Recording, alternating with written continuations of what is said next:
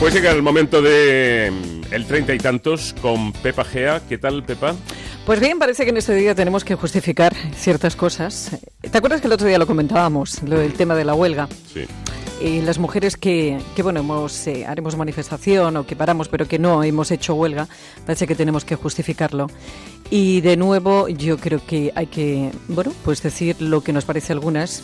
Insisto, una huelga contra la discriminación no puede ser discriminatoria, en mi parecer, y este es mi punto de vista. Creo que mientras en la sociedad no queden retratados los que hacen que no sigamos avanzando, no tenemos nada que hacer. Hoy ha habido muchas risas, muchas comidillas en los centros laborales, muchas coñas. Y eso es lo que ofende. El día que hagamos una huelga todos y se retrate el que no quiere la igualdad, que machistas son muchos hombres y también algunas mujeres, ahí y solamente ahí vamos a avanzar. Que hay mucho machista oculto y eso es lo que hay que sacar a la luz. Pues dicho queda.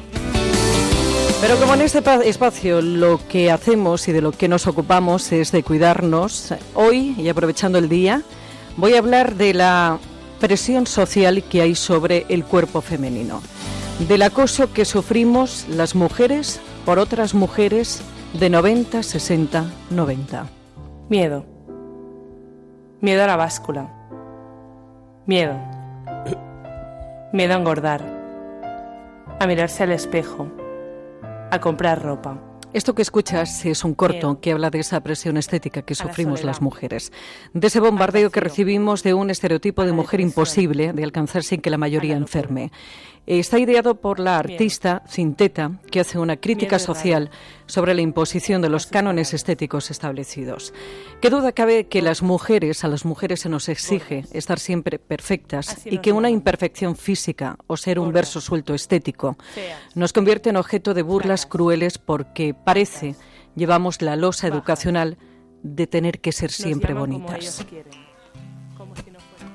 Y en esta sección donde nos cuidamos sin obsesionarnos, donde lo que impera es la salud, quiero hacer un llamamiento a la cordura. Tu cabello es solo una pequeña porción de todos los matojos que tienes, mi amor. Tienes pelo en la espalda, en la tripa y hasta en el ombligo tienes mogollón. Cuando una sociedad impone una presión estética por la perfección a sus sujetos imperfectos por naturaleza, esta se convierte en una sociedad enferma.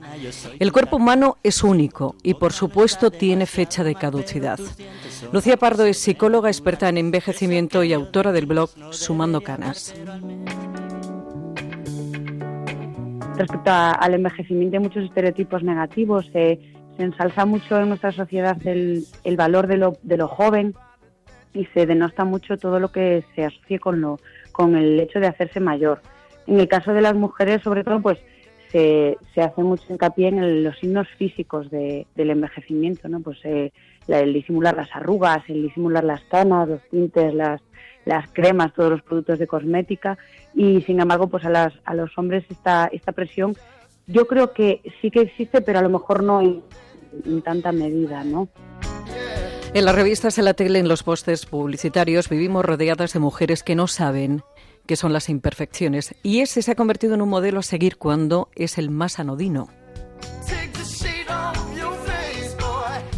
que hay esa cierta obsesión por, por cambiar cualquier defecto físico, ya no solo a lo mejor en relación al envejecimiento, sino también en relación a cualquier eh, aspecto de nuestro cuerpo que no se ajuste a los cánones establecidos.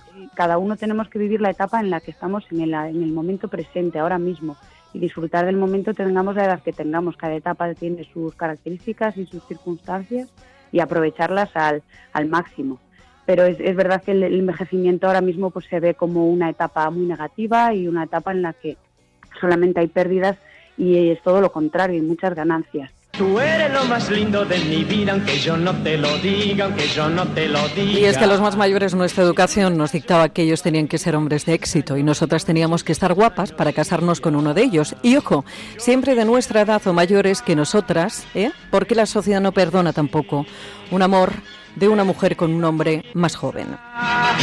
Cuando te conocí. Es verdad, eh, en el caso de los hombres no se ve no se ve tan mal y en el caso de las mujeres, por ejemplo, en el caso del, del ministro francés, del primer ministro francés, que la mujer es muchísimo más mayor, pues era casi escandaloso en la diferencia de edad cuando era ella la, la mayor y sin embargo pues en el caso de Sarkozy, que su mujer era la más joven, era más joven, pues no, no se vio como tan llamativo.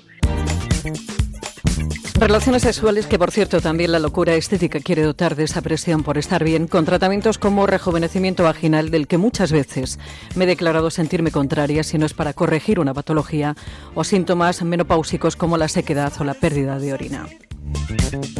Se ve y se palpa que las mujeres sobre todo las mujeres tienen muchísima presión a la hora de disimular todo lo que se asocie con el envejecimiento, no solamente respecto al aspecto físico y muy ligado al aspecto físico porque se, valora mucho el cuerpo joven y, la sexualidad al final implica el, disfrutar del cuerpo propio y de otro. Y sí que existe también una presión social muy grande. En el caso de las mujeres, además, porque siempre se ha considerado un tabú el sexo, sobre todo en generaciones más, mm, pues a lo mejor generaciones de mujeres nacidas en las décadas de los 30 a los 40. Pero no confundamos los términos, todos somos conscientes de cuando un hábito se convierte en obsesión y en esto de cuidarse es fácil volverse loca y que una acabe siendo pues una bioréxica o un adicto a los tratamientos porque los mensajes que recibimos nos conducen a ello. La medicina anti-envejecimiento, la buena medicina anti-envejecimiento, es aquella que desde la salud ayuda a reparar y a ralentizar el desgaste celular, no la que te pone el cuerpo ni la cara de otro. Miedo.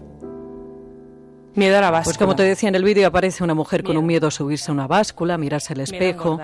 Nos pasamos la vida cuidando de la pareja, de los hijos, de nuestros padres, hasta que una se pregunta, ¿y de mí quién se ocupa? ¿A mí quién me cuida? Y entonces una decide cuidarse a sí misma. Está mejor que nunca y eso está muy bien, por salud, sin obsesionarse, que cualquier obsesión, como te decía, es enfermiza, pero el problema no está en las que ya somos mayores. El problema está llamando a la puerta de nuestras hijas, porque hay una cosa que se llama Instagram y otras redes sociales, en las que deben aparecer y posar como modelos, que están llevándolas a trastornos alimenticios y a sandeces estéticos como el bikini bridge, el thing gap, el up crack y estas tonterías, por no nombrar la himenoplastia. Está mejor que nunca nada le hace daño. Pues este es el treinta y tantos con tono reivindicativo y Mucho. de Pepa Gea. Sí. Adiós, bonita. Adiós. Y miente cuando dice que tiene treinta y tantos.